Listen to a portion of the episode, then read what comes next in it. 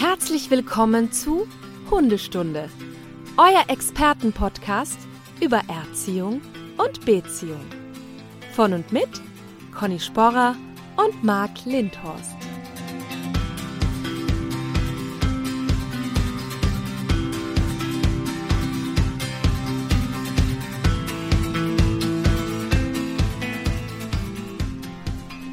Und wünsche dir, Conny, einen wunderschönen sonnigen Morgen.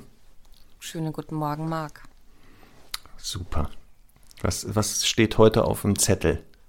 Ach, ich mache jetzt noch ein bisschen Podcast mit dir und dann geht's ab auf die Wiese und äh, mit Training weiter. Ach, sehr gut. Das Ja. ist ja prima. Also das heißt, ihr dürft ja, ach ja, ihr dürft ja auch schon wieder trainieren, ne? Wir dürfen Einzeltrainings machen, genau. Ja, sehr gut. Das ist Ja. doch gut. Ja, ist doch gut. Ja, Marc, heute Folge 13.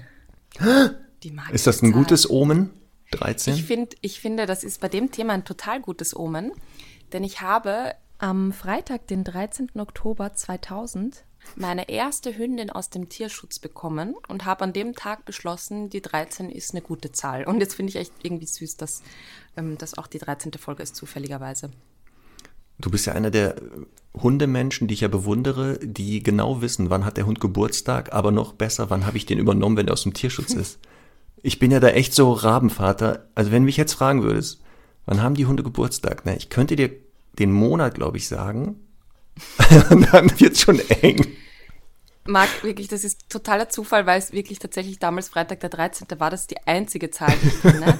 Man hat aber einen, einen großen Vorteil, wenn man Tierschutzhunde hat, dann weiß man ja oft nicht so richtig, wann die geboren sind und dann steht in den Impfpässen meistens 4. Oktober drinnen, weil das Welttierschutztag ist und das haben die sich irgendwann angewöhnt, dass sie einfach dann den 4. Oktober reinschreiben. Einmal kontrollieren im Impfpass. Stimmt. Das ist meistens dann einfach die, die Random-Zahl oder Ja, stimmt. Bei, bei Pina, die ist ja auch aus dem, aus dem spanischen Tierschutz, war das ja genauso. Die kommen ja dann. Wirklich? Genau, und die wussten ja. Ja. auch nicht, wann die, weil die haben die da irgendwo eingesammelt. Und Ja. das stimmt. Und dann hat äh, meine äh, damalige Frau dir einfach das Geburtsdatum gegeben. Stimmt, du Ja, hast recht. schau. Das ist der Vorteil bei Tierschutzhunden. Kannst du das Geburtsdatum, wenn es nicht weißt, selber festlegen. Passend zum eigenen vielleicht. Total. Ich habe übrigens bei Semmel auch, äh, ich glaube jetzt über ein Jahr erzählt, die ist drei Jahre, die ist aber eigentlich schon über vier Jahre. Auch, ja genau, man kann auch beim Alter schön tricksen. Auch nicht schlecht. ja, ja, muss man mitzählen. Aber ich zähle bei mir selbst auch schon nicht mehr mit, also von daher. Ach Conny, du bist so ein junger Hüpfer. Ne? Wenn ich das jetzt sage, ist ja klar, dass das würde passen. Bei meinem Alter, dass man ab einem bestimmten Alter sagt, äh, ja, ich bin auch mal geboren worden. nein, nein, ich habe auch überhaupt kein Problem damit, aber ich habe einfach bei 30 aufgehört zu zählen, weil es irgendwie egal ist, ob man 34 oder 36 ist, habe ich das Gefühl. Ah, ja, ab einem bestimmten ab Alter, 40. man munkelt das. Also es gibt dann so bestimmte Grenzen im Alter, wo dann genau die Unterschiede nicht mehr so ganz groß sind. Ja, genau. Sehr gut. Aber jetzt kommt, äh, genau, aber genau, da Folge 13, dann haben wir es schon ein bisschen so angeteasert. Du hast ja Hunde aus dem Tierschutz, aktuell ja auch. Ich eine Hündin bisher, aber in unserer Karriere als Hundetrainer, Trainerinnen hatten wir schon etliche. So ist es, ja. Ähm, ich, das habe ich eh schon mal öfter gesagt. Ich glaube, bei mir wird es immer der Tierschutz bleiben. Ich finde, es gibt ja auch da ähm, die Option, auch mal einen Welpen zu nehmen, zum Beispiel. Äh, ich finde einfach persönlich, dass es da viel zu viele Hunde gibt, die total unverdient da auch sitzen und eine Chance verdient haben. Und deswegen finde ich persönlich halt, dass es nicht zwingend nötig ist, da unbedingt zum Züchter zu laufen. Ich habe ja 2019, glaube ich, mit unserer lieben Kollegin Ellen auch so eine Tierschutztour gemacht durch Ungarn und Rumänien, um wirklich die Lage vor Ort mal anzuschauen. Also durchaus auch kritisch dahingegangen, weil ich finde ja, es gibt auch einige Dinge, die so ein bisschen kranken im Tierschutz. Und wir wollten uns da wirklich mal ein persönliches Bild machen, haben da viele Tierheime besucht, in ein paar Tagen weit über 1000 Hunde gesehen.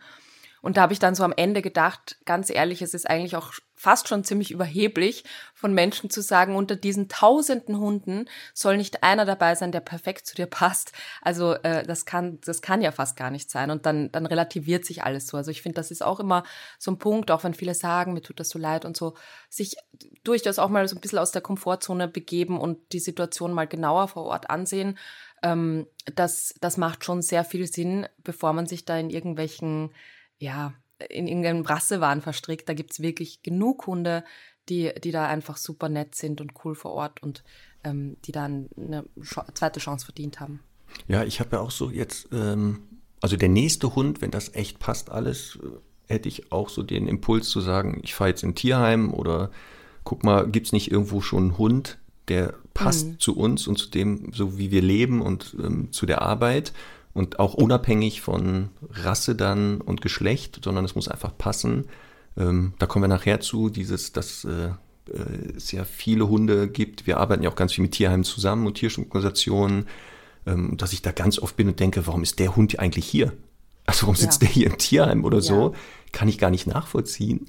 Ähm, aber es gibt halt verschiedene Gründe, dass ja Hunde da landen ähm, und nicht alle äh, sitzen ja da aus äh, den bekannten Gründen. Und so ist es, genau. Deswegen. Und das ist eh vielleicht die erste Frage, die wir so klären müssen. Wir bieten ja alle in den Dogs-Hundeschulen diese Beratungen vor der Anschaffung und Auswahl des Hundes an. Und also das sind so Vorgespräche, wo wir so mit den äh, Kundinnen und Kunden gemeinsam erörtern, welcher Hund zu einem passt. Und sehr häufig kommen die Leute dann auch ganz, ganz sozusagen unvoreingenommen, einfach nur mit dem Wunsch, einen Hund zu haben. Ich hatte das letzte Woche erst mit einer Kundin. Ähm, und die hat, die war halt schon ziemlich eigentlich eingebrannt drauf, dass sie sich einen Welpen nehmen will. Und ähm, wie so oft habe ich sie dann echt umgepolt, weil ich finde, das ist halt ein, schon ein großer äh, Vorteil auch, sich einen erwachsenen Hund zu nehmen, weil man viel weniger die Katze im Sack kauft, finde ich. Und ähm, schon, also so quasi feste ähm, Wesenszüge wirklich sehr, sehr gut erkennen kann, wenn gleich sie sich auch nochmal verändern, wenn der Hund mit dem Menschen intensiver zusammenlebt. Aber ich finde, bei einem Welpen kann man natürlich ein bisschen sagen, okay, wie sind die Eltern drauf? Was birgt die Rasse so ein bisschen in sich? Ähm, aber unterm Strich, ob der Hund äh, jetzt gewisse Verhaltensweisen zeigen wird, ob der vielleicht ein tendenziell unsicherer Typ ist oder vielleicht ein bisschen Draufgänger. Klar, das kann man in Welpentests alles festmachen, aber das sind ja auch immer nur so ein bisschen Momentaufnahmen. Also da finde ich schon ähm, oftmals die bessere Garantie, sich einen erwachsenen Hund zu nehmen. hatten wir das? auch schon mal, genau, hatten wir auch schon mal in verschiedenen Folgen gesagt, dass wir beide jetzt im Moment dazu tendieren zu sagen, so Welpe muss jetzt nicht dringend sein. Mhm. Ähm, das heißt nicht, dass es ja auch passieren kann, dass man wieder ein Welpe bekommt, aber ja. aus den besagten Gründen, also glaube ich auch, dass ich eher jetzt gucke, dass der Hund so aus den wichtigsten Entwicklungsphasen raus ist, um dann zu schauen, was ist das da für ein Typ, was für Stärken und Schwächen hat der, passen die zu mir, sind die irgendwie managebar ähm, und dann eher das als Ausschlagkriterium, also Hauptausschlagkriterium zu äh, machen, nehme ich diesen Hund. Und ähnlich wie bei, äh, wie du auch, ich versuche ich in den Beratungen, wenn die Leute noch nicht festgelegt sind, also noch nicht so eine, genau so sagen, die Rasse oder so, dass ich immer versuche sofort zu sagen, wie ist er mit Tierschutzhund? Also ja. waren sie schon mal da? Also das ist das Erste, was ich versuche ähm, zu sagen, es gibt ja schon Hunde, es müssen ja gar keine neuen erzeugt werden. Und nochmal, es gibt ganz tolle Hunde da, ähm, die da sitzen, die muss man halt nur entdecken. Und da kann es helfen, aber dass ein Trainer vielleicht mitkommt. Also das ja. TM hier in Kiel, mit dem ich ganz viel zusammenarbeite, ähm, die haben da gar keine Hemmung, dass ähm, ich da mitkommen kann, beziehungsweise die teilweise sagen die mir schon, Marc, wir haben hier einen Interessenten, aber guck mal bitte mit, ob das passt. Ich lerne die Leute kennen, wir gehen mal mit dem Hund spazieren. Die sind auch meistens ja. schon Gassigeher. Und dass ich mhm. einmal von außen drauf gucke und sage, wie sehe ich das? Also ja. könnte das funktionieren? Und dann erfahrungsgemäß ist die ähm, Quote, diese Rückfallquote, dass die Hunde zurückkommen, dadurch schon geringer. Mhm. Und gerade bei Hunden aus dem Tierschutz, wenn wir jetzt ja unterscheiden, inländischer Tierschutz oder ausländischer, mhm. aufpassen, diese Hunde, das Blöde ist halt, wenn das so Wanderpokale werden. Ne? Also das ist mhm. auch für die Hunde nicht schön, weil die ja dann in die neue, in den neuen Haushalt sofort mit dem Idee kommen, verdammt, wie lange bleibe ich hier vielleicht nur? Mhm. Und das kann man echt Hunden ersparen. Also. Ja, ja, absolut. Also wir haben ja immer wieder, finde ich, auch bei den Menschen so im Hinterkopf geistern, ja, man weiß nicht, was dem schon alles passiert ist und man hat zu sehr Respekt und Angst davor, dass dann irgendein altes Trauma hochkommt und so. Und ich finde halt, ähm, das ist schon wirklich ganz, ganz wichtig, immer wieder zu betonen, weil sich das so hartnäckig hält. Man kann auch solche Hunde einfach wirklich sehr, sehr gut einschätzen und vor allem mit solchen Themen. Ne? Man kann sehr gut einschätzen, ist er dem Menschen total zugewandt, man kann ein paar Dinge einfach auch testen und im Ende, am Ende, und das finde ich halt auch immer ganz wichtig zu betonen, ich weiß nicht, wie du da das hältst mit deiner Statistik, aber ich finde, wir haben wirklich 50 Prozent der Hunde bei uns im Training sind äh, vom Züchter und haben genau die gleichen Problemchen, also sind vielleicht auch nicht besonders gut sozialisiert worden, wo die Züchter auch ihre Hausaufgaben nicht gut erledigt haben, sind vielleicht auch einfach in einer falschen Kombination oder in einer ungünstigen Kombination verpaart worden, sind total aufgedreht, sind total äh, unsicher, ähm, sind ja ähm, einfach schlecht sozialisiert. Und genau das sind ja auch Themen, äh, die im Tierschutz halt vorherrschen. Und es gibt halt super cool sozialisierte Hunde, die mit allen offen sind aus dem Tierschutz. Und im Gegenteil eben auch äh, Hunde vom Züchter, die, die äh, zu wenig Erfahrungen gemacht haben. Also ich will nur sagen, die Probleme gibt's da und dort. In, würde ich sagen, in jeder, in jeder Facette. Ähm, wie siehst du das? Ist das bei euch auch so? Würdest du das auch so bestätigen? Also gefühlt ja, würde ich auch sagen, wäre, glaube ich, die Verteilung genau so 50-50, also 50 Prozent Rassehunde oder so und ich glaube 50 Prozent Mischlinge und aus dem Tierschutz auch Hunde. Mhm.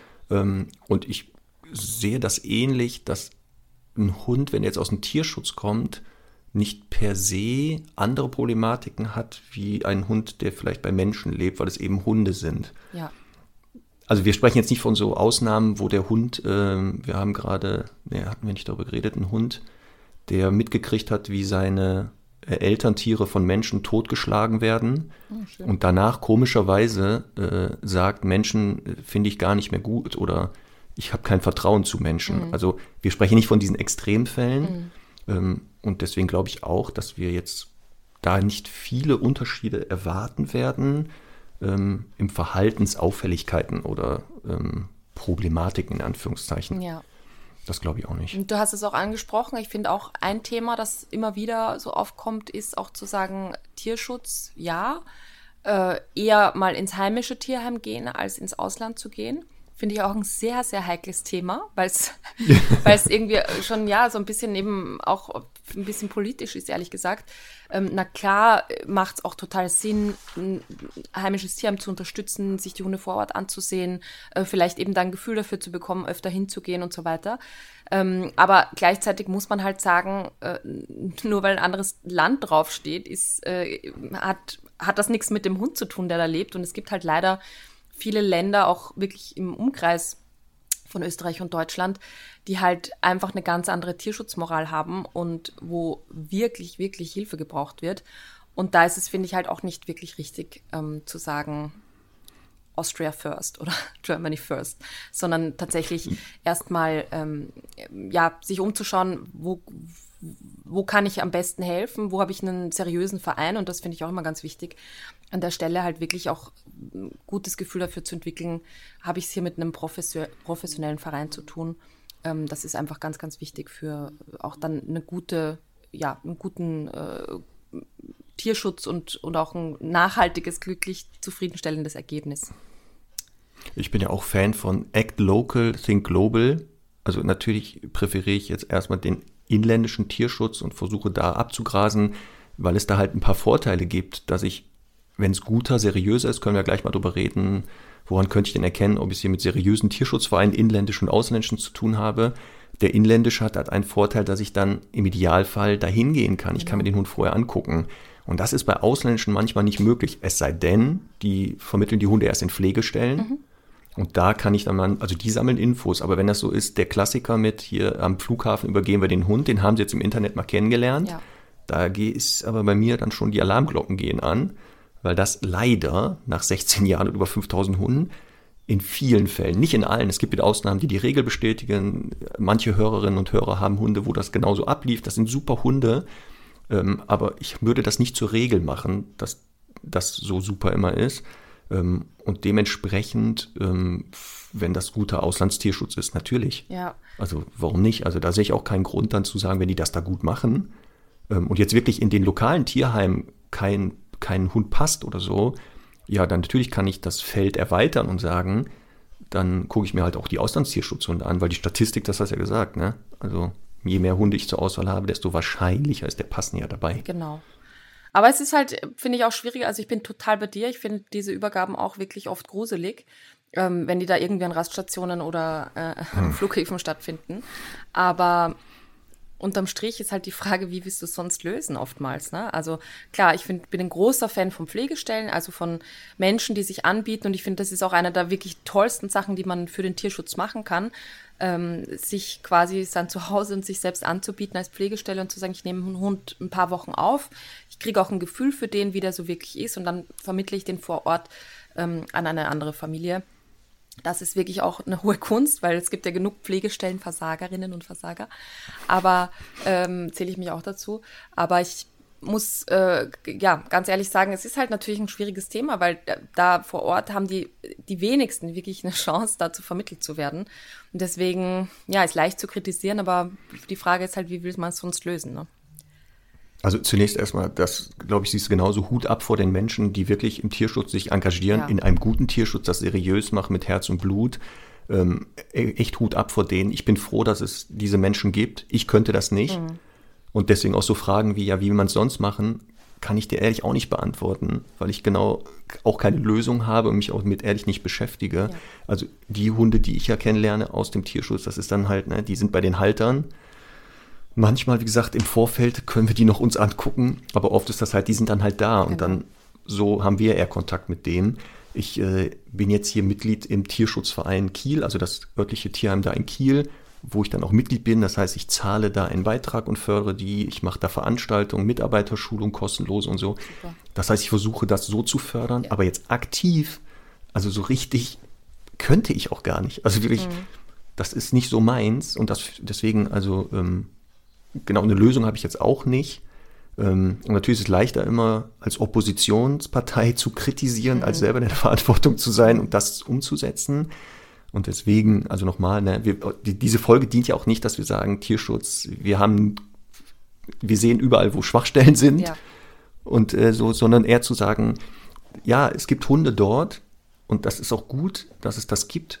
Ähm, aber wenn man es dann macht, bitte vielleicht an so ein paar, also immer an das Wohl des Hundes denken. Ja. Darum geht es mir. Genau, das ist jetzt, was du sagst, ist jetzt ganz wichtig. Ich glaube, ähm, deswegen könnten wir gleich ein bisschen auch den, den Menschen helfen, mal zu erkennen oder wie sie richtig erkennen, wann eine, eine, ein Verein seriös ist. Also woran macht man das fest? Was würdest du da sagen? Also wenn es ein Verein ist, in Deutschland gibt es ja da ein Gesetz, dass man da ein, äh, sich eintragen lassen muss. Also das wäre schon mal nicht schlecht, dass man vielleicht da eine Rechtssicherheit hat, das ist ein eingetragener Verein, mhm. weil ich dann theoretisch auch die Möglichkeit habe zu sehen, welche Strukturen sind da, mhm. da müssen Namen genannt werden. Mhm. Dann kann ich theoretisch auch wissen, wie, wie sind die finanziell aufgestellt. Mhm. Also was ist hier vielleicht das Geschäftsmodell dahinter? Also das mhm. wäre schon mal so ein Kritikpunkt, eingetragener Verein, ja oder nein. Das könnte man schon mal gucken, weil die meisten Tierheime sind, also sind Vereine übrigens, die zufällig halt dann diese äh, Zwinger und Örtlichkeiten haben. Man denkt das nicht, aber es sind oft Vereine, eingetragene mhm. Vereine, wirkliche. Ja. ja. Ja. Also das wäre so ein Kriterium, wo ich sage, eher wahrscheinlich seriöser Tierschutz. Mhm. Für mich ist auch so ein Punkt, ähm, ich habe mal irgendwie von jemandem gehört, der gesagt hat, es ist ein bisschen leichter, ein Kind zu adoptieren als ein Hund aus dem Tierschutz. Und ich finde das immer eigentlich ein gutes Kriterium. Also tatsächlich haben viele Vereine so seitenlange Fragebögen vorher auszufüllen. Und klar, ich verstehe auch, dass man sich vielleicht ein bisschen auf den Schlips getreten fühlt. Ich habe ähm, mir letztens erst wieder so einen Fragebogen angeschaut und da stand irgendwie, haben Sie, ähm, haben Sie, haben Sie irgendwelche Krankheiten und so. Das ist ja auch sehr persönlich, ne? Aber unterm Strich muss man sagen, das sind Erfahrungswerte von den Leuten, weil es tatsächlich einfach passiert ist, dass Hunde vermittelt wurden und ähm, zum Beispiel an jemanden, der jetzt irgendwie äh, depressiv ist und dem, der, dem wurde dann gesagt, der nimmt den Hund, ähm, dann, dann ist dein Leben halt schöner, dann bist du gezwungen rauszugehen. Und der hatte die Person hatte halt gar nicht am Schirm, was das alles an Verantwortung bedeutet und hatte dann im Grunde so zwei Leben äh, ja, gerade zu biegen. Und das ist, das sind natürlich einfach Punkte, die ich ganz, ganz wichtig finde, dass man sich wirklich da gut überlegt, auch wem gebe ich einen Hund und deswegen vielleicht auch Fragen stellt, die sich die Menschen selbst noch nicht gestellt haben. Also finde ich immer ein gutes Zeichen, wenn ein Verein viele Fragen stellt und da eher kritisch ist, weil das, das Letzte, was sie wollen, und es ist ja einerseits für den Hund natürlich doof, aber auch für die selber, wenn die, die Hunde dann wieder zurückgeben müssen. Und deswegen finde ich das ähm, immer ein gutes Kriterium, übrigens natürlich auch beim Züchter, wenn da viele Fragen gestellt werden, auch viele kritische Fragen gestellt werden und nicht einfach nur um jeden Preis da die Hunde vermittelt werden. Genau, und so ähnlich ist das nämlich. So wie ein Züchter ein ganz ehrliches Interesse an den zukünftigen Haltern seiner Hunde hat, haben auch Menschen aus dem Tierschutz ein ehrliches Interesse an der theoretisch letzten Station dieses Hundes, dass der eben nicht zurückkommt. Und da muss man dann halt mal auch Fragen stellen, die mhm. manchmal auch, wo Leute wirklich denken, was hat das jetzt mit dem Hund zu tun? Ja. Ähm, aber man kann ja auch gegenfragen und sagen, also tut mir leid, wie jetzt, warum soll ich Krankheiten nennen? Find also auch, dann ja. können die ja sagen, warum eben, warum sie das vielleicht wissen wollen. Man muss ja nicht alles da äh, vielleicht abfragen. Natürlich jetzt über sexuelle Vor- und Abneigung, da wäre ich dann doch ein bisschen vorsichtig, was das dann soll. Also das wüsste ich dann auch nicht. Ähm, aber es ist so dieses genau persönliche Vorgespräch. Man hat auch wirklich dann einen Ansprechpartner, den man sogar sieht, in Corona-Zeiten vielleicht eingeschränkter.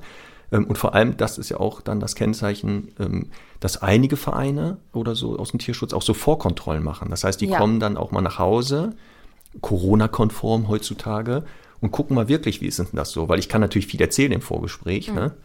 aber wenn ich dann da live in der Wohnung stehe oder im Haus, kann ich schon mal vielleicht besser beurteilen, passt der Hund hier doch rein. Mhm. Also deswegen, ja. das wäre auch vielleicht so ein Ding, wenn das Fach, also möglich ist, personell umzusetzen, solche Vorkontrollen. Ich weiß zum Beispiel in unserem Netzwerk, dass das viele Trainer machen mhm. für Tierschutzorganisationen, sich als ähm, ähm, Menschen anbieten, die Vorkontrollen machen. Ja. Also hier Sven Kunkel aus äh, Docs Schwerin macht das, Ach, weiß ich ganz viel geht dahin, guckt sich das an und kann dann diese Vereine beraten und sagen, aus seiner Sicht macht das wohl Sinn oder nicht. Das ist super. Ich bin ja da eine ganz, ganz schlechte Vermittlerin. Im Grunde ist ja Semmel deswegen bei mir gelandet. Die sollte ja auch nur so vier Tage im Übergang bei mir bleiben. Und dann, wie ich schon mal erzählt habe, war es nicht so, dass ich mich total in die verliebt habe, sondern eher gedacht habe, oh Gott, oh Gott, die ist jetzt schon so ernst in dem Alter. Ich kriege nie weiter vermittelt. Jeder sieht nur dieses flauschige, süße, weiße Fellpuschel da und ähm, im Kern war die schon recht ernst und territorial und irgendwie doof mit anderen Hunden. Und ähm, da hätte ich, also da ist mein Anspruch so groß, dass die da an den perfekten Platz kommt. Also ich bin da wirklich, wirklich schlecht dafür. Ich bin da nicht geeignet. Und ich glaube auch, das ist der Grund, warum ich zum Beispiel das nicht machen könnte, eine mhm. Pflegestelle, weil ich hätte hier, glaube ich, nachher 40 Hunde, so Messi-artig, ja. weil ich immer denken würde, scheiße, du kannst den Menschen diesen Hund gar nicht mitgeben. Ja, genau. Und dann kommt schon der nächste. Ja. Weißt du, genau, und dann würde ich hier unter 1000 Hunden sitzen. Ja. Deswegen, nee, das machen bitte Leute, die auch in der Lage sind, sich auch wieder von diesem Hund trennen zu können, weil sie sehen, da ist jemand ja. geeignet. Ja, auch aufgeschlossen. Ja, es gibt halt immer wieder auch, das höre ich auch immer wieder, dass da manchmal so ein paar Leute sitzen, die ich weiß nicht, die, die vielleicht auch überkritisch sind. Also ich habe ganz oft, ähm, das habe ich auch selber schon erlebt, dass, dass die Leute, also die da vermitteln, auch teilweise sagen, dieser Hund braucht unbedingt einen, ein Haus mit Garten. Und es oh gibt oh, ja. halt wirklich so wenig Gründe für einen Garten. Also wenn das vielleicht ein Hund ist, der, ähm, keine Ahnung, total unsicher ist und äh, wo man wirklich weiß, der wird jetzt ein halbes Jahr nicht auf die Straße gehen können, dann macht vielleicht ein sicher eingezäunter Garten Sinn. Aber unterm Strich ähm, ist einfach ein Garten, finde ich, macht die Menschen faul und macht es sehr einfach, da rauszugehen. Kein Garten der Welt gibt einem Hund die Beschäftigung, die er wirklich braucht. Ähm, also ich finde, dass ein Garten eher oft kontraproduktiv ist. Aber ja, das sind halt so Dinge, die sich manchmal so ein bisschen mühsam halten. Aber auch da, ja, kann man ja immer besprechen und aufklären. Und ich habe das schon mal auch für Kunden gemacht, die ähm, wo es dann an solchen Dingen gescheitert ist, wo es hieß, ja, der Hund äh, lebt dann zu sehr in der Stadt mit einem, ich glaube, mit einem Yorkshire Terrier der da vermittelt werden sollte. Und dann habe ich der Kundin quasi einen Attest geschrieben und habe gesagt, ich weiß, dass die Frau mit dem alten Hund wirklich einfach viel gemacht hat und dass das, ähm, dass das gut laufen wird. Guck mal, da leiten wir doch gleich über zu unserer Top 3 der Mythen bezüglich Tierschutz. Das passt nämlich, das Thema mit dem Garten. Ja, sehr gut. Farb den Trailer. Sehr gut. Ach, verdammt! Conny und Max Top 3. Fang mal an mit deinem Platz 3. Ja, hast du ja schon gesagt, äh, Hund aus dem, also oft bei Tierheim ja, ähm, wenn der halt, der zukünftige Halter keinen Garten hat, äh, kann er den Hund nicht bekommen. Mhm. Weil der Hund braucht ja einen Garten. Der muss ja da immer frei rumlaufen und so. Und was du ja schon gesagt hast, führt der Garten, der freie Zugang zum Garten äh, eher zu Verhaltensweisen, die die Leute eben nicht wollen. Selbstständigkeit, Jagdverhalten, Wachsamkeit. Also deswegen ist das so einer der Sachen, wenn das wirklich äh, die Voraussetzung ist, Hunde zu bekommen aus dem Tierschutz, dann würden wir ja ganz viele Hunde gar nicht mehr vermittelt bekommen. Weil so viel Eigentum in Deutschland, ich weiß nicht, wie es in Österreich ist und der Schweiz und so, ist dann doch nicht vorhanden. Ja. Also das glaube ich nicht. Deswegen ist das so Platz drei, Hund aus dem Tierschutz muss, kann nur vermittelt werden mit äh, Garten Ja, und Haus. Gerne, Genau, ne? Haus ist Also auch, Haus ist auch wichtig, genau. Haus ist ganz wichtig, also Wohnung geht nicht. Ja, vielleicht, vielleicht wollen die ja immer nur so die, die wir- wirtschaftlichen äh, Fakten abprüfen ähm, und Ach schauen, so, ja. ja. welche Mittel da dahinter stehen oder so. Keine Ahnung. Das kann sein. Dein Platz drei. Mein Platz drei ist, ähm, dass die neuen Halterinnen und Halter oft sagen, der hat sehr schlechte Erfahrungen mit Menschen gemacht. Oh, Mist, du hast meinen Platz eins gleich ausgehebelt. Ähm, und es tut mir leid, Marc. Naja, ich, Das ist so. Okay, ich sage nur die Hälfte dazu, aber ich erlebe es halt immer wieder, dass, äh, dass eben die Hunde sehr unsicher mit Menschen sind und äh, eben die neuen Menschen des Hundes dann oft darauf schließen, dass der Hund äh, auf jeden Fall geschlagen wurde und auf jeden Fall von Männern geschlagen wurde, weil da ist es noch schlimmer.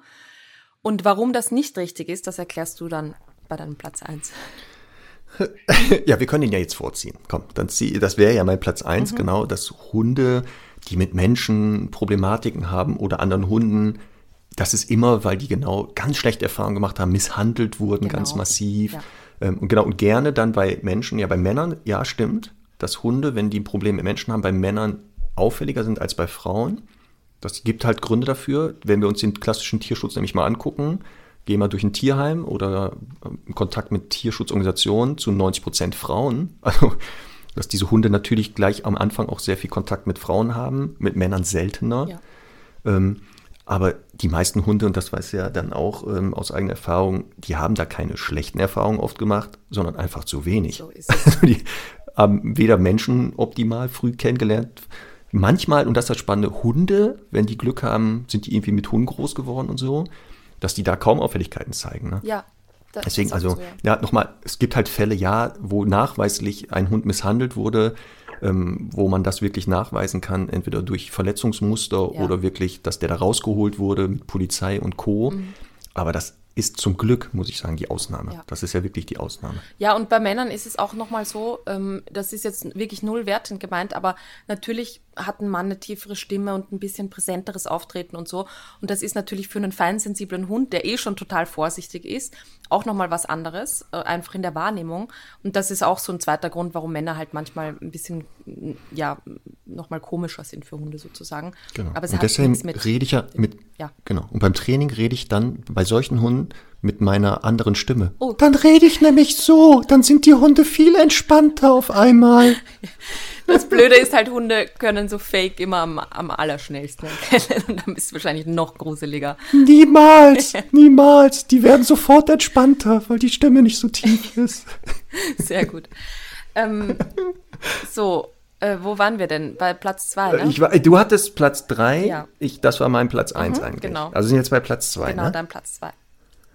Ja, Hunde aus dem Tierschutz haben alle eine Macke, deswegen sitzen die ja da.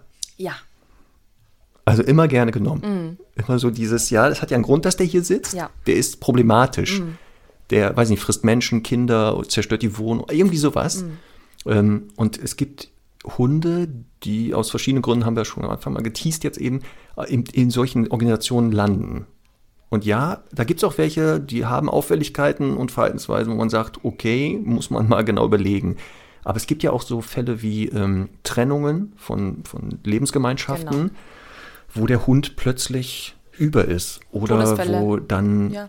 genau sowas. Das ist auch immer gerne, das, das ist und oft so genau so, dass Rassehunde, also so, so nicht so die klassischen Staffordshire Terrier, Rottweiler, sondern so, ähm, weiß ich nicht, Cocker Spaniel, Dackel, wo du denkst, wie kommt dieser Hund Ja. denn hier rein?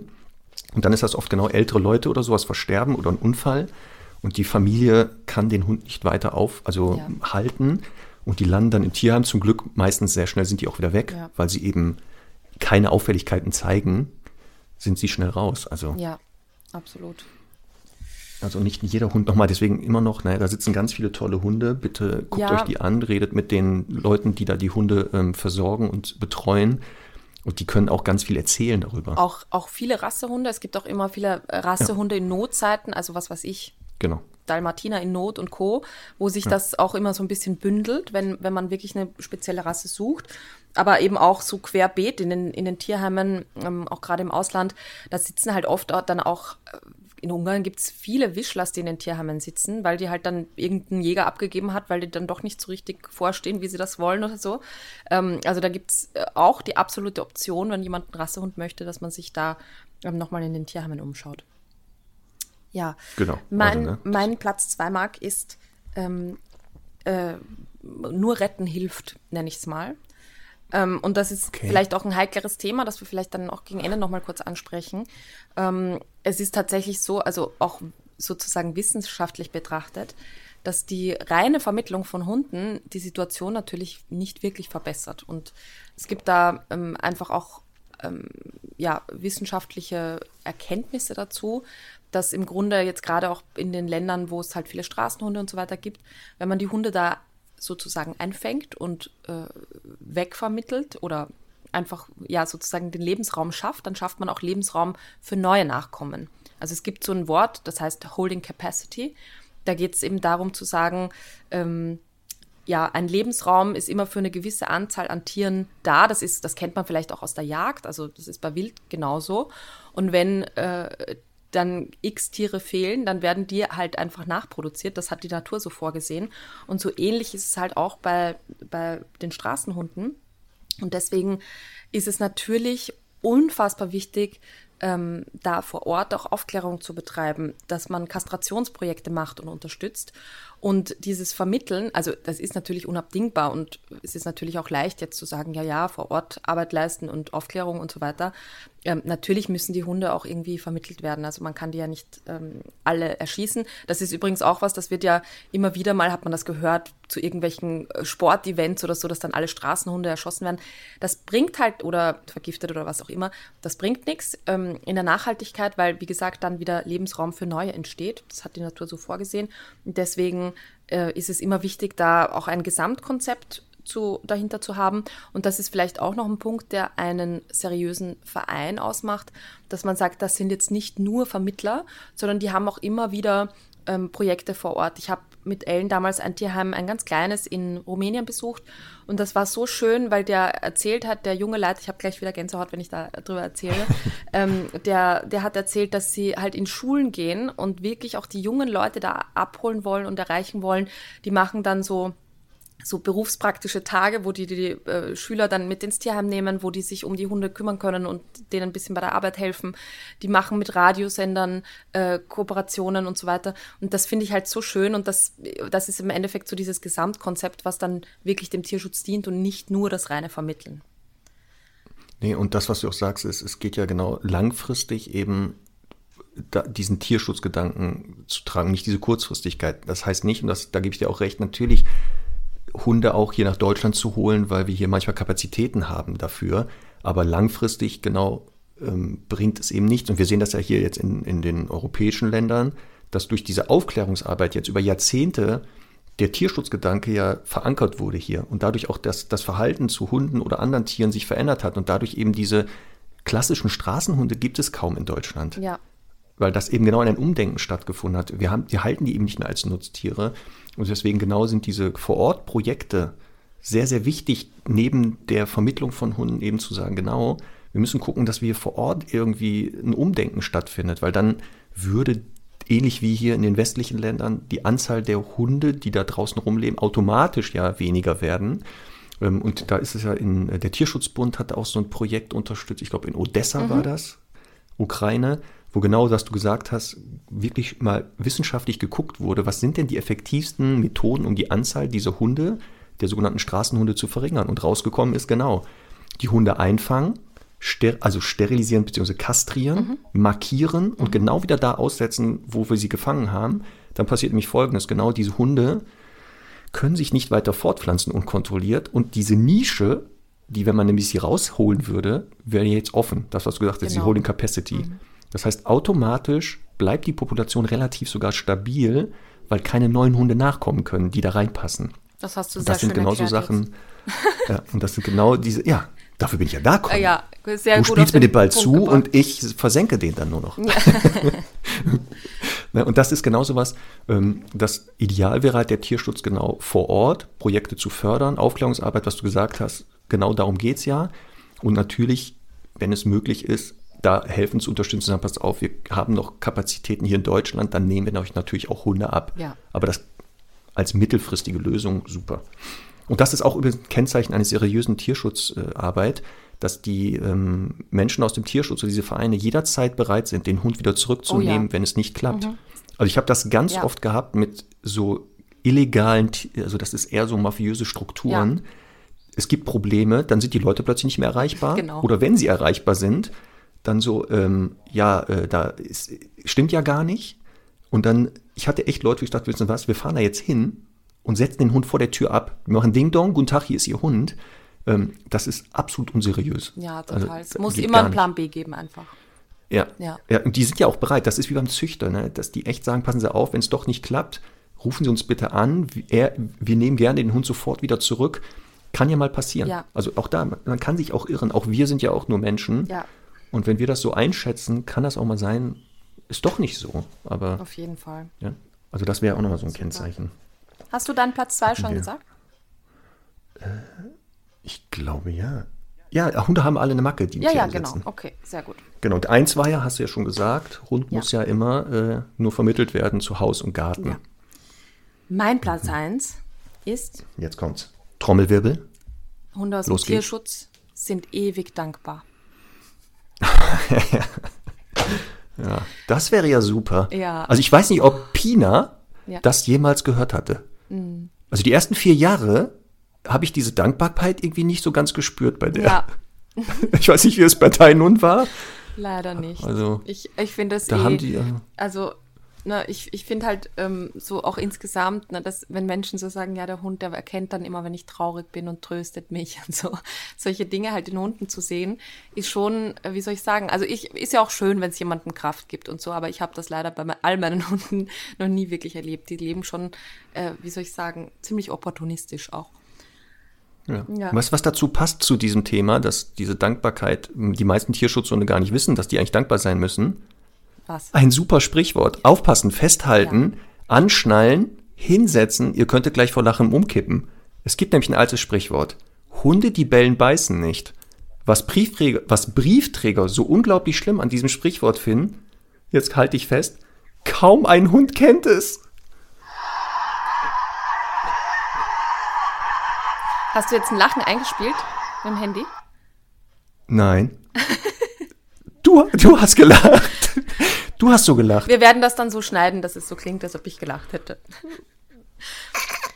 Also zurück zur Dankbarkeit. Ähm, ich, ich, ich kann ja schon nachvollziehen, was die Menschen meinen. Denn es ist ja so, das haben wir ja schon öfter erklärt, Hunde sind wirklich deswegen Hunde geworden, weil der Mensch quasi in ihr Leben gekommen ist. Also Hunde äh, brauchen den Menschen letztlich wirklich, um vollkommen und glücklich zu sein. Und es gibt halt auch bei ähm, vielen Hunden auch die aus dem Ausland gerettet sind und so.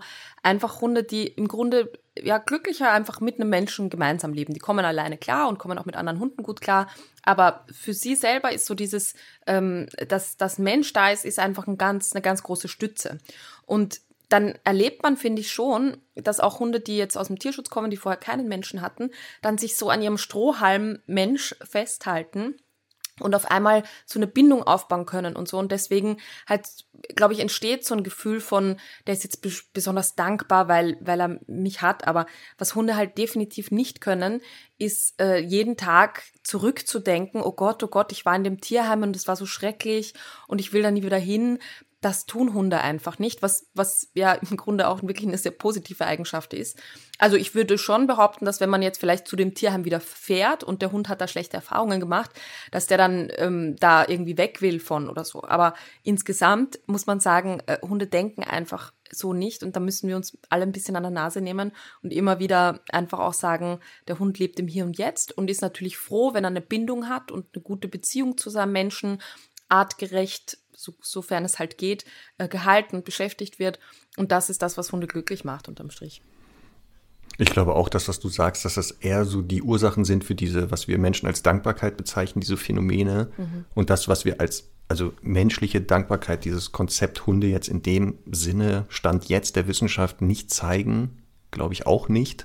Also nochmal, vielleicht irgendwann in zehn Jahren gibt es dann Studien, die dann zeigen, doch, die können das doch, dann widerlege ich das und widerrufe auch meine Aussage.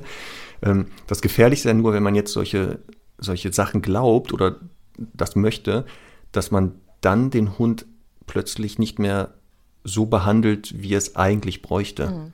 Und dann ganz schnell auch enttäuscht ist. Und das ist das Gefährliche, ja. dass dann viele Leute enttäuscht sind. Ich habe den jetzt hier gerettet aus, weiß ich ja. nicht, XY. Und trotzdem haut der ab, wenn ich den, der, der ja. haut ab zum Jagen oder der zerstört mir die Wohnung. Mhm. Das verstehe ich nicht. Der müsste doch dankbar sein. Ja. Genau. Und dann wird es gefährlich, weil wir hier wieder Hunde vermenschlichen, was eines der Haupt-K.O.-Kriterien für Hunde ist, diese Konzepte da aufzupacken. Und deswegen, also genau, gebe ich dir recht, Platz 1 verdient mit der Hund aus dem Tierschutz ist immer dankbar. Ja.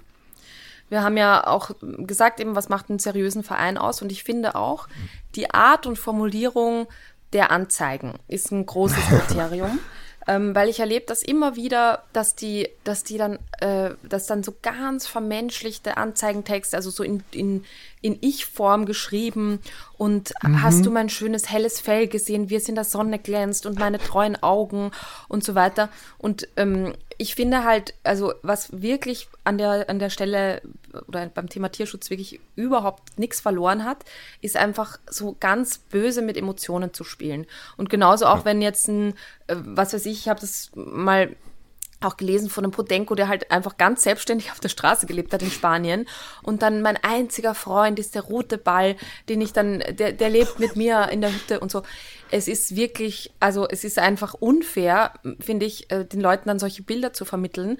Ähm, vor allem mit dem Hinter oder mit dem Wissen im Hintergrund, dass dann dass ein Hund ist, der vielleicht, weil er halt irgendwie auch als, als, als lebende Waffe verwendet wurde, dann wirklich vielleicht ein Leben lang nur an der Schleppleine verbringen kann. Ähm, also es ist natürlich immer schwierig. Man muss natürlich auch ein bisschen die Menschen abholen und da ist es ja auch okay, eine Geschichte dahinter zu erzählen, die so stimmt. Aber ich finde es einfach wirklich unseriös, da ähm, so ganz verwaschene und, und, und kitschige, cheesy Texte zu verwenden. Ähm, noch dazu auch mit falschen Anforderungen. Also das habe ich auch oft, dass dann irgendwelche Dackel-Terrier-Mischlinge vergeben werden mit versteht sich mit jedermann, bei jung und alt glücklich, Familienhund und so weiter. Und das stimmt ja einfach nicht. Und deswegen ähm, finde ich das finde ich das ganz ganz wichtig, dass man da auch sehr ja an vielen Stellen noch rational bleibt, ähm, denn das macht finde ich auch einen guten, eine gute Organisation aus. Genau, weil die ja auch den Hund, wie gesagt, im Idealfall kennenlernen, sich den auch angucken und aufpassen, auch in solchen ähm, Beschreibungen auch mal steht, was der nicht so gut findet oder wo er Schwächen hat. Also es kann nicht sein, so wie bei uns Menschen, dass wir nur alle super sind, sondern auch, dass die vielleicht sagen, ja, der ist mit Hunden nicht so ganz verträglich. Ja. Ähm, das sollte man vielleicht vorher wissen. Oder Kinder ist jetzt nicht so sein Hobby. Ja. Und dann wäre es natürlich fatal, wenn dann eine Familie mit Kindern das zu Hause erst feststellt, mhm. wenn der schon zweimal ins Kind gebissen hat. Und deswegen ist auch diese, manchmal die Texte, wo ich auch denke, alter Schwede, also das ist echt hier gutes Marketing, was ihr macht. Ja. Aber es ist wieder nicht zum Wohl der Tiere. Es bringt nichts. Es wird nichts bringen. Und da finde ich auch immer wieder, dass man auch motivieren soll, die Menschen das zu hinterfragen, weil ja. manchmal steht ja dann auch mit Katzen verträglich, mit Kindern verträglich und so. Und was ich dann wirklich erlebt habe, ist auch schon, dass ähm, dann eine Katze in einem, in einem in einer kleinen Box irgendwie da vor den Hund gestellt wird und der Hund äh, ist, äh, will quasi dann die Box nicht, nicht schreddern und lässt die Katze halt in Ruhe und dann steht da Verträglichkeit mit Katzen ja. Aber halt eine mhm. freilaufende Katze, die halt zu Hause lebt oder auch ein freilaufendes Kind. Ähm, äh, das heißt ja nicht nur, weil der Hund jetzt hinterm Zwinger äh, das Kind in Ruhe lässt, dass das zwingend ein Hund ist, der mit Kindern gut kann. Da würde ich auch immer noch mal hinterfragen, wie wurde das dann getestet und woher weiß man das denn wirklich? Hm? Genau. Also das ist halt, ne, seriöser Tierschutz bedeutet halt, dass die auch viel Information sammeln und im Zweifelsfall halt auch ähm, Expertisen von außerhalb, also die Menschen dazu holen, die mal vielleicht aus einem anderen Blickwinkel drauf gucken. Ja. Genauso ja wie, ähm, das gehört ja auch dazu, dass ähm, die Hunde bei seriösen Tierschutzorganisationen und Tierschutzvereinen auch gesundheitlich sich mal durchgecheckt wird, und zwar richtig weil es manchmal ja so ist, dass bestimmte Untersuchungen in den Herkunftsländern nicht durchgeführt werden ja. oder nicht durchgeführt werden konnten, dass man auch dann weiß, wen holt man sich. Ja. Stichwort Leishmaniose ist nicht heilbar. Mhm. Aufpassen. Das ist eine Krankheit, die der Hund kann Träger sein, er muss kann trotzdem gesund bleiben, aber wenn sie ausbricht, dann gute Nacht. Und das sind so Sachen, ja. sollte man vielleicht auch vielleicht nur überlegen. Ne? Was holt man sich denn da auch äh, für eine theoretisch gesundheitliche Sachen ins Haus? Und wenn man das weiß, ist das ja nicht schlimm. Da kann man offen kommunizieren genau. und dann dementsprechend auch handeln. Aber so dieses, äh, ja, er ist der beste Hund der Welt und äh, der freut sich so sehr, dass er jetzt bei Ihnen einziehen darf. Ähm, da wäre ich auch vorsichtig. Auch, auch gerne genommen ist, wenn Sie den nicht nehmen, dann wird er morgen eingeschläfert. Oh, ja. ja. Das ist natürlich das absolute Kennzeichen von Unseriosität hoch 10. Ja. Also das kann gar nicht sein. Mit sowas zu spielen, mit solchen Ängsten, also da würde ich sofort sagen, kehrt, geht gar nicht. Ja, bin ich ganz bei dir. Das erlebt man leider immer wieder. Ja, Marc, vielleicht sollten wir uns noch ein bisschen mit den typischen Problemen beschäftigen. Also was sind so die typischen Probleme oft mit Hunden aus dem Tierschutz? Wie gesagt, sehr häufig genauso auch Probleme von Hunden ähm, vom Züchter. Aber äh, trotzdem gibt es ja auch so ein paar äh, ja, spezielle Hintergründe, warum gewisse Dinge auch so stattfinden. Also ein Thema zum Beispiel ist für mich so dieses äh, alles Fressen vom Boden. Also überhaupt das Thema Fressen generell, das finde ich nämlich immer so lustig, ähm, habe ich jetzt erst wieder erlebt, dass dann die Leute, also da kam eine Hündin aus dem griechischen Tierschutz, glaube ich, aus Griechenland, ja. Und äh, die Leute haben gesagt, ja, die frisst, also das Trockenfutter frisst sie gar nicht und Nassfutter auch, aber so ein bisschen so gemächlich. Ne? Und dann habe ich halt gesagt, ja, ähm, wo war die denn vorher und so? Und dann haben sie halt erzählt, ja, die war drei Jahre im Tierheim und dann habe ich halt so beim Fragen halt rausgekriegt. Ich meine, natürlich, da im Tierheim öffnet keiner jedem Hund eine Dose, sondern da gibt's halt einen großen Pott, wo Trockenfutter und wahrscheinlich von einer nicht besonders hohen Qualität daraus geschöpft wird. Und das fressen die Hunde und reißen sich auch drum, weil weil es halt irgendwie ein Tageshighlight ist. Und das sind dann so Hunde, die so ganz selbstständig gelebt haben und die sich wirklich von Abfällen irgendwie ernährt haben, fangen dann so bei uns an, so eine Menükarte zu erstellen. Ne? Das finde ich so lustig immer. Und da muss ich wirklich die Leute immer so dran, drauf hinweisen und echt sagen, ganz ehrlich, der kriegt jetzt da ein hochwertiges Futter. Ähm, das würde ich dem jetzt einfach geben und wenn er es nicht frisst, dann hat er keinen Hunger. Punkt. Also ich glaube auch nicht, dass wenn ein Hund zwei Tage mal oder drei Tage das Futter verweigert, wir schließen jetzt mal gesundheitliche Gründe aus, ja. sondern einfach, weil er sagt, weißt du was, habe ich keine Lust drauf. Dass der, glaube ich, dann nicht verhungert, wenn er erwachsen und gesund ist und dann großen Schaden hat. Ja. Es ist für die Halter ja schwer. Das Ja. weiß er selber. Wenn du mal jemandem eine ganz schwere Aufgabe geben willst, einem Hundemenschen, dann ist es einfach, entweder 48 Stunden den Hund nicht beachten zu Hause, den Hund komplett ignorieren, oder genau 48 Stunden mal kein Futter geben. Nochmal, jetzt nicht einfach nachmachen, Hörerinnen und Hörer, ne? Ja, Aber das sind die schwersten Aufgaben total. für Menschen, das zu machen. Und deswegen, ja, ist das genauso dieses äh, Fressen entweder von allem, was man findet, oder halt selbstständig Futter suchen, Stichwort Jagdverhalten, ähm, kann auch gerne genommen werden, weil der, wir müssen ja auch aufpassen jetzt, wenn die Hunde jetzt nicht aus dem ähm, jetzt hier ähm, inländischen Tierschutz kommen, dass gerade in den südlichen Ländern oder osteuropäischen Ländern diese Hunde immer noch als Nutztiere gehalten werden, also als Wächter oder als Jagdbegleiter. Ja. Und ist ja klar, wenn der zum Beispiel äh, vierjährige Podenko-Rüde vier Jahre im Einsatz war, ernsthafter Jagd, dass der dann, wenn er nach Deutschland kommt, jetzt nicht sagt, ach stimmt, hier zweimal am Tag kriege ich ja Futter, das hinter den Hasen herrennen, ist ja der größte Schwachsinn. Und deswegen haben wir diese Probleme natürlich auch mit inländischen Hunden. Nur hier haben wir oft Hunde, die ja nicht wirklich jagdlich geführt wurden, Ja. sondern die eher so ein, aus Unterbeschäftigung, Langeweile oder sowas mal sowas wie Jagd zeigen. Genau. Ja, und dann halt natürlich Hunde, die einfach jahrelang für sich selbst verantwortlich waren und selbst quasi Ja. äh, zuständig waren, für sich Futter zu finden. Und da ist auch so dieses Phänomen Futterprägung nicht äh, tatsächlich nicht ganz so irrelevant, denn ähm, es gibt eben auch, äh, also wirklich auch wissenschaftlich bewiesen, dass Hunde schon im Mutterleib quasi so ein bisschen abgespeichert bekommen, welche Nahrung ist für mich relevant. Und wenn das jetzt eine Hündin ist, eine trächtige, die halt immer nur irgendwelche Fischgrätenreste irgendwie von einem Fischrestaurant am Hafen frisst hinterm Haus und äh, dann kommt man halt mit einer Dose Nassfutter, dann weiß der Hund wirklich oft nichts damit anzufangen. Also deswegen ist es nicht ganz immer so, dass der Hund wirklich dann nur so picky wird, sondern dass er es halt wirklich auch einfach nicht kennt. Aber unterm Strich trotzdem, er kann sich sehr gut dran gewöhnen. Man kann das schon noch äh, so ein bisschen umpolen. Aber ja, das, das Problem ist halt wirklich, dass Hunde dann teilweise wirklich jahrelang auch äh, selbstständig dafür gesorgt haben, an Nahrung zu kommen. Und das jetzt natürlich für sie absolut absurd ist, äh, hier einen Döner, der am Boden liegt, nicht aufzunehmen. Genau. Und das, was du auch gesagt hast, genau das habe ich auch ganz oft erlebt bei Hunden aus dem Tierschutz, dass die mit dem hochwertigen Futter, was die hier bekommen, am Anfang Probleme haben. Nicht jetzt verdauungsmäßig, dass sie es einfach nicht fressen, weil sie es nicht kennengelernt haben. Und genau, und dann wenn man dann so fragt, wo kommt denn der Hund her? Und dann so Sachen aus der regionalen Küche anbietet. Ja. Auf einmal der Hund frisst wie verrückt. Also Ja. Sophie Strottbeck ähm, Mhm. hat das ja mit ihrer Hündin, die sie aus der Türkei hat, wo sie gesagt hat, hier, als ich dann Döner, der dahin geworfen habe, Mhm. da hat die das sofort gefressen. Ne? Und das muss man wirklich als Spaß beiseite auch überlegen, ob man nicht in der Anfangsphase an die, diese Gewöhnung, Umgewöhnung auch solche Futterreste, also Regionales, was die vielleicht da gefressen haben, mal ausprobiert, um den so anzutriggern und dann zu sagen, man gewöhnt den dann vielleicht doch lieber an anderes Futter wieder. Ja, genau. Ich finde halt, ähm, um das jetzt auch so ein bisschen trainingsmäßig zu beschreiben, ähm, ich finde halt bei solchen Hunden immer wichtig, diese Grundlage halt mal zu, zu verstehen und zu sagen, okay, der war halt einfach, der ist jetzt nicht verhaltensgestört, sondern das war halt einfach sein Leben vorher.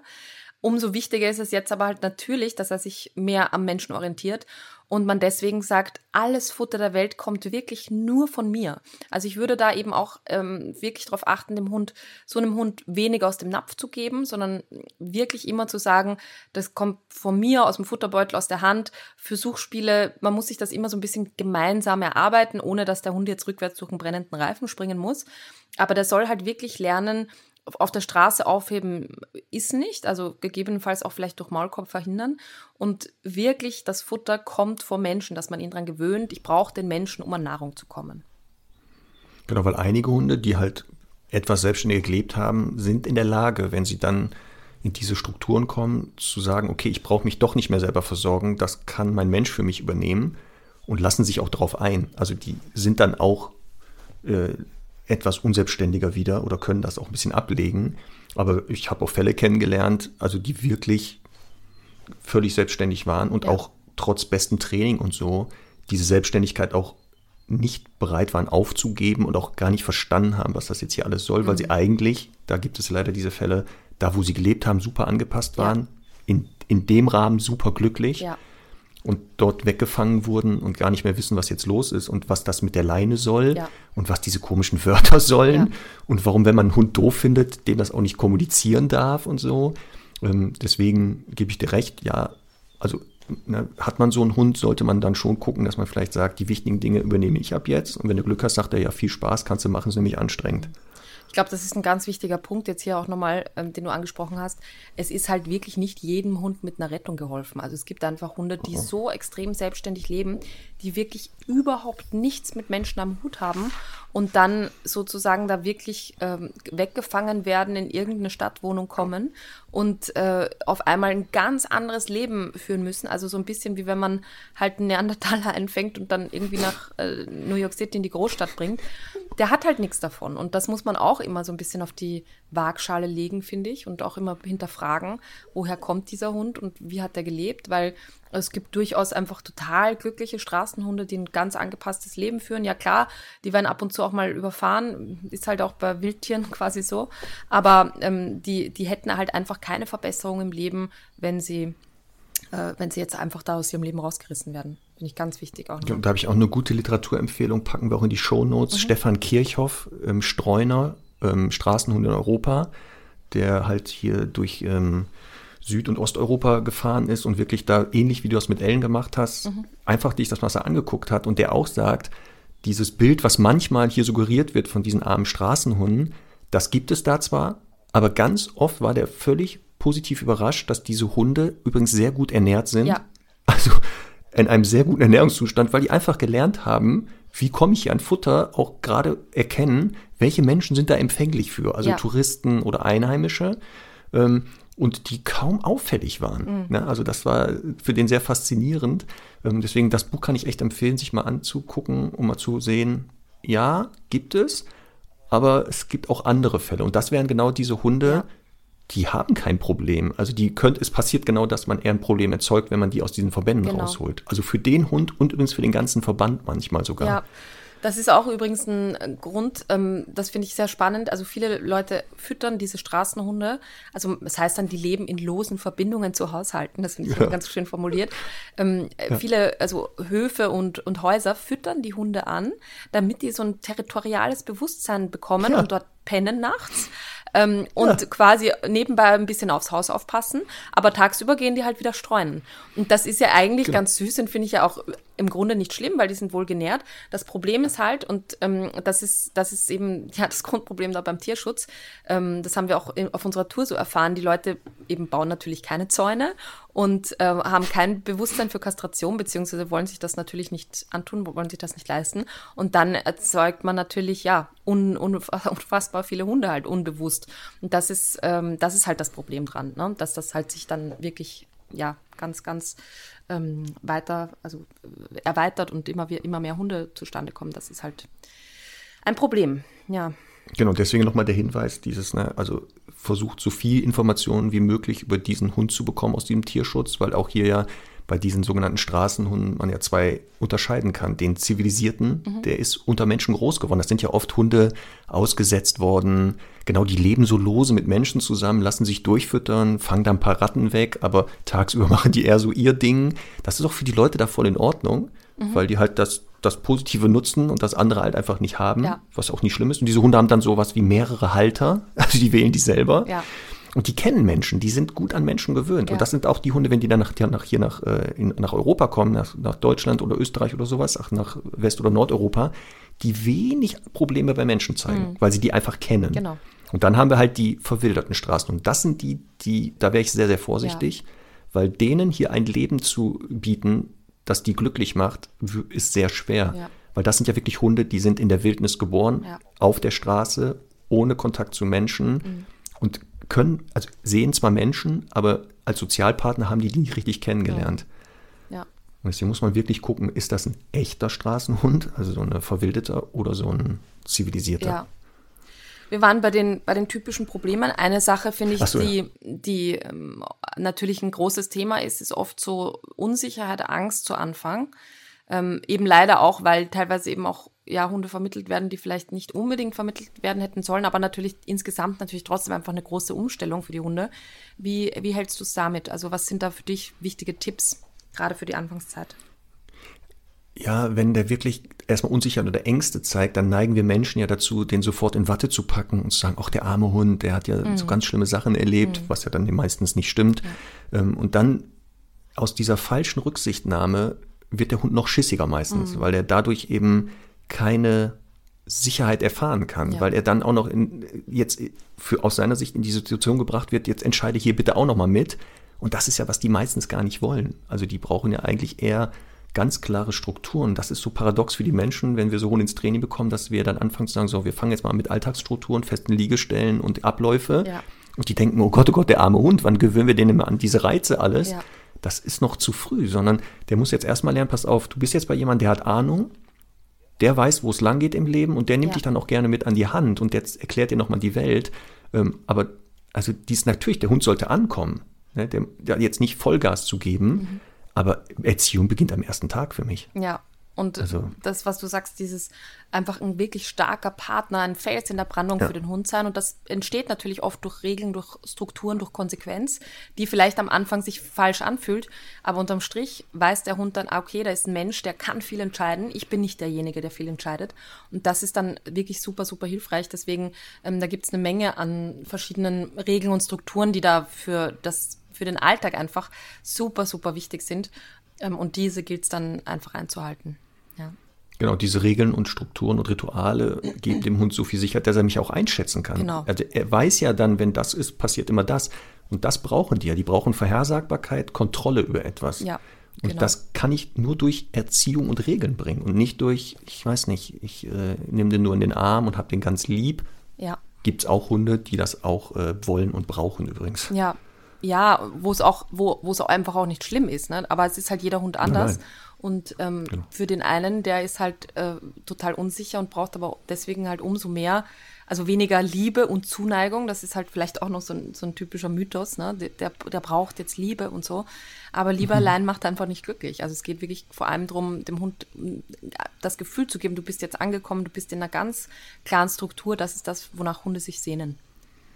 Aber letztendlich würde ich jetzt auch, ob der Hund jetzt aus dem Tierschutz kommt oder hier vom Züchter, eigentlich im Zusammenleben mit dem Menschen jetzt nichts groß ändern. Also ich wüsste ja nicht, warum. Also der lebt ja hier auch jetzt genau wie ein einheimischer Hund. Das heißt, in der Erziehung oder in der Beschäftigung müsste man jetzt nicht was Neues erfinden, sondern einfach sagen, okay, man nimmt Rücksicht genau auf seine Stärken und ja. Schwächen, passt das so ein bisschen an ihn an. Aber letztendlich trainiere ich ja jetzt, ich weiß nicht, also Ja. glaube ich nicht, dass du anders mit einem Tierschutzhund trainierst, das Sitz beibringst, als mit dem Rassehund aus dem Dackelclub, oder? Nee, aber ähm, was vielleicht jetzt noch ein wichtiger Punkt ist, ist natürlich, ähm, es gibt halt viele Reize in, in unseren Breiten sozusagen, die vielleicht der Hund nicht kennt. Das heißt, wirklich Sicherung ist ein großer Punkt. Es gibt ja auch so Sicherheitsgeschirre, die einfach besonders fest sitzen oder nochmal so eine extra Schnalle haben. Ähm, den Hund auch am Anfang doppelt zu führen, das ist echt leider ein Thema, das immer noch passiert, dass Hunde vermittelt werden und in den ersten Tagen einfach abhauen, weil sie nur am Halsband geführt werden. Also wirklich auch vielleicht in der ersten Zeit doppelt führen, weil es kann immer sein, dass so ein Reiz kommt, den man nicht erwartet hätte und der den Hund halt total panisch macht. Ähm, kann vorkommen, muss nicht vorkommen, aber es passiert halt immer wieder. Also da finde ich, dass man auch so ein Gefühl kriegt, am Anfang wirklich für doppelt Sicherheit sorgen. Und natürlich, wenn es eben auch Dinge sind, Reize, die der Hund noch nicht kennt, natürlich jetzt nicht sagen, ich gehe eben übermorgen mit ihm äh, ins Einkaufszentrum und dann äh, soll er mich begleiten, sondern wenn man merkt, halt gewisse Reize sind schwierig für den Hund, dann führe ich den da langsam ran. Also dann gehe ich, ähm, trainiere ich erst mit ihm in sicherem Umfeld, das würde ich aber eben auch bei jedem anderen Hund zu machen, dass man sagt, man baut Dinge auf, die der Hund echt gut kann. Und ähm, ich sage dann immer, es muss halt ohne Ablenkung perfekt klappen, damit es dann mit Ablenkung gut funktioniert. Und das betrifft im Grunde alles. Und das kann genauso auch bei einem, ähm, weiß ich nicht, schlecht äh, sozialisierten Berner Sennenhund, der irgendwo idyllisch am Land auf einer Alm aufgewachsen ist und da groß geworden ist und dann in die Stadt kommt, genauso überfordernd sein. Und deswegen gilt es wirklich immer zu sagen, einen Top-Trainingsstand machen, eine Beschäftigung finden, die der Hund richtig gut findet. Und da gibt es immer für jeden Hund irgendetwas, auf jeden Fall. Ähm, und dann kann ich das auf dieses Muster eben zurückgreifen in Situationen, wo er vielleicht ja ein bisschen unsicher ist, dass er dann eben eine Beschäftigung ausführen kann oder auch nur ein Signal ausführen kann, das ihm dann in dem, dem Moment Sicherheit gibt, weil er es kennt. Deswegen, das ist ein guter und wichtiger Punkt, gerade in dieser Phase des gegenseitigen Kennenlernens, diese Sicherung. Genau das, man kennt eben noch nicht, genau weiß eben noch nicht alles, was kennt er, was kennt er nicht. Und in dieser Phase genau auch äh, bitte den Hund an der Schleppleine vielleicht erlaufen lassen, nicht im Ja, Freilauf. ja. Das ist auch sowas, also nicht nur dieses Panikgeschirr, sondern auch wirklich sehr, sehr lange, vielleicht länger als nötig, bis man wirklich weiß, was hat er wirklich hier noch für so Hobbys oder so. Ja. Ähm, und den dann, genau was du auch gesagt hast, so schrittweise halt mal ranführen und gucken, kennt er das vielleicht schon, kennt er es nicht? Wenn er es nicht kennt, wie baue ich das für den auf? Ja. Aber wenn er es kennt, habe ich einen Haken hinter und weiß, ah, okay, Ja. brauche ich mich wohl nicht mehr drum kümmern. Ja, Das stimmt. ja. Guter Hinweis. Ähm, vielleicht sollten wir auch noch erwähnen, es gibt ja jetzt auch noch eine Reihe anderer Probleme, die wir jetzt nicht da in der Kürze noch ähm, alle aufzählen können, aber es gibt halt gewisse Probleme, die oft entstehen. Ähm, und das gerade eben, wenn man sich eher schon einen erwachsenen Hund nimmt. Ähm, der Hund hat so eine, ich würde es nennen, Akklimatisationszeit, wo so, ich würde sagen, so vier bis sechs Wochen, ähm, die er einfach braucht, bis er richtig ankommt. Und es kann eben sein, dass der Hund in den ersten Tagen total unkompliziert ist, gar nicht wirklich auffällt und so. Und dann so nach vier Wochen wird er auf einmal wachsam, weil er jetzt verstanden hat, okay, ich lebe hier. Ähm, er hat eine engere Bindung zum Menschen aufgebaut. Im Tierheim konnte er natürlich alleine bleiben, weil er da alleine im Zwinger war. Aber plötzlich merkte er, okay, der Mensch, der ist echt wichtig. Ähm, da kann ich jetzt nicht mehr so gut alleine bleiben, weil der war ja die ganze Zeit wie eine Glucke um mich. Also das sind halt auch so Dinge, die, die man berücksichtigen muss, wo ich immer auch vorsichtig wäre, am Anfang dann schon sich in, in Zufriedenheit zu suhlen, weil es gibt halt Dinge, die dann einfach äh, entstehen. Und deswegen finde ich auch so wichtig, am Anfang genau alle Dinge richtig zu machen und schon von Anfang an eben sehr klar zu sein und den nicht äh, vier Wochen lang mit Aufmerksamkeit und Liebe überschütten, damit eben genau dann nicht entsteht, dass er plötzlich nicht mehr alleine bleiben kann oder ähm, ja eben wachsam wird, weil er halt immer überall liegen durfte, weil er ja eh überhaupt nicht bellt und so. Das sind einfach Dinge, die dann passieren und deswegen würde ich von Anfang an da gleich klare Regeln einführen, eine feste Liegestelle ähm, und alles so Dinge, die so, die so wichtig sind, haben wir auch in der allerersten Folge schon besprochen, die unbedingt gut umsetzen und äh, die Regeln lockern und da so ein bisschen ja alle fünf Grade sein lassen, das geht dann immer noch. Genau, da gleichen sich ja Mensch und Hund. Wenn man in eine neue Gruppe kommt, dann die meisten Menschen halten sich erstmal zurück, beobachten, wo bin ich hier, was, wer sind die hier? Und dann, wenn man das so ein bisschen durchschaut hat, dann wird man sicherer und traut sich mal. Und das Genau. genau, was du sagst, genau das bei ganz vielen Hunden aus Tierschutzorganisationen oder Secondhand, die ersten zwei, drei Wochen, der läuft nicht weg. Der äh, zieht nicht an der Leine, der bellt die Leute noch nicht an. Wo die Leute denken, boah, voll gut, Ja. das ist ja klasse, genau. Und da gibt es so einige, genau, zwei, drei Wochen, jetzt wissen die, wie es läuft, da kommt schon das erste Mal, wird der erste Pass Passant angekläfft, da wird da schon mal äh, geguckt und so. Und deswegen genau dieses, ja, aufpassen, wenn ein Hund sicherer wird, dann zeigt er auch manchmal äh, seine wahren äh, Stärken nochmal. Und ich hatte das ganz oft mit Hunden aus südlichen Ländern, wo ich gesagt habe, wenn der ein bisschen sicherer wird, der wird jagen wie Sau, weil der hier schon ansatzweise, das ja schon ansatzweise zeigt, der kann jetzt nur nicht jagen, weil er noch nicht sicher genug ist. Ja. Und dann die Leute so, ach Herr Lindhorst, das glauben Sie doch nicht selber. Mhm. Und dann arbeiten wir sicher schon mal gegen dieses Verhalten und lenken das ein bisschen um und jagen mal gemeinsam mit dem. Genau. genau. Und dann meistens so nach zwei, drei Monaten sagen die, ein Glück haben wir dann doch schon vorzeitig darüber Ja. mal nachgedacht, weil jetzt genau entwickelt er das komischerweise. Ne? Genau. Also es ist keine Zauberei. Wir sind keine beiden, keine Zauberer, wir beiden oder Hellseher oder Hellseherinnen. Wir wissen einfach um diese Verhaltensweisen, um diese Hundetypen. Und irgendwann kriegt man, finde ich, so ein Gespür. Da hat der Hund einfach so ein Post-it auf der Stirn quasi, wo drauf steht, was denn das Problem sein wird mal oder was er so, so ein bisschen in sich trägt, aber noch nicht rauslässt. Das ist echt irgendwie, ich kann das auch oft nicht erklären, aber ähm, ich, da kommt ein Hund rein und ich sehe, der geht jagen wie Sau. Du kannst es irgendwie. Ja, das ist wirklich so. Ja. Ab so einem bestimmten Punkt, ne, Ja. guckst du drauf, nach zwei Sekunden sagst du, okay, ich, ich weiß grob, worum es geht Ja. und äh, was gleich passieren wird. Genau. Aber das ist doch gut, das gibt ja auch wieder Sicherheit. Finde ich auch. Ja. Genau. Und auch hier aufpassen. Ähm, ich würde immer ja tendieren, werde ich jede, jedes Mal sagen, wenn es um die Auswahl des richtigen Hundes geht, man muss nicht den cleversten mitnehmen übrigens. Ja. Also die meisten Hunde reicht ja durchschnittlich. Oder jetzt wieder aufpassen, festhalten, noch ein Gag zum Ende. Ein Mann spielt mit einem Hund Schach. Ein anderer schaut zu und stellt fest, boah, Sie haben aber einen klugen Hund. Worauf der Schachspieler antwortet, Irrtum, er hat schon zwei Partien verloren.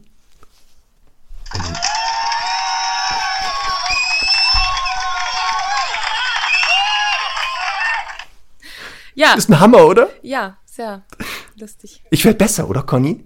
Jetzt sag doch mal, die Qualität der Witze wird besser. Ich. Wenn du nichts sagst, ist das auch, es ist auch, wenn du nichts sagst, sagt das alles. Ja, ich habe ich hab, äh, letztens wirklich auch einen, einen Witz, einen Dackelwitz gelesen. Den fand ich eigentlich ganz gut. Aber ich, ich, ich wollte ihn einfach, ich wollte dieses Thema Witze nicht weiter verstärken, ja. Deswegen habe ich ihn einfach nicht mitgebracht. Conny, Ja. jetzt mach das doch mal wie bei deinen eigenen Hunden. Ja. Dass du einfach, wenn du etwas möchtest, öfter sagst, prima und das förderst und mit belohnst. Du musst mich auch mehr loben, dann erzähle ich auch noch mehr Witze. Genau, deswegen. Wenn du mich ignorierst, habe ich keinen Spaß mehr, da höre ich bald auf. Ja. Also ich bin, ich halte es da entweder eher mit positiver Bestrafung oder mit negativer Bestrafung, wie das in der Lerntheorie so schön heißt, ne? Ignorieren, Ei, ei, ei. um einfach das Verhalten abzubauen. Oh wei, oh wei, jetzt ja, doch am Ende nochmal so, so fachliche Highlights setzen. Ja, ja, wir müssen ja hier das, das, äh, d- Niveau hochhalten, wenn, wenn so viele schlechte Witze kommen. Bitte? Also ich habe nur die Creme de la Creme wieder. Ja, ist Geschmacks. Ich habe jetzt wieder so viele, ich kann das aber nicht mehr unterbringen. Wir sind ja schon wieder eine Stunde, äh, ja. passend zum Titel Hundestunde, Ähm, haben uns ja mit dem Thema Tierschutz beschäftigt. ich muss, äh, ich muss sagen, ich glaube, ich habe alles untergebracht jetzt, was ich irgendwie sagen wollte.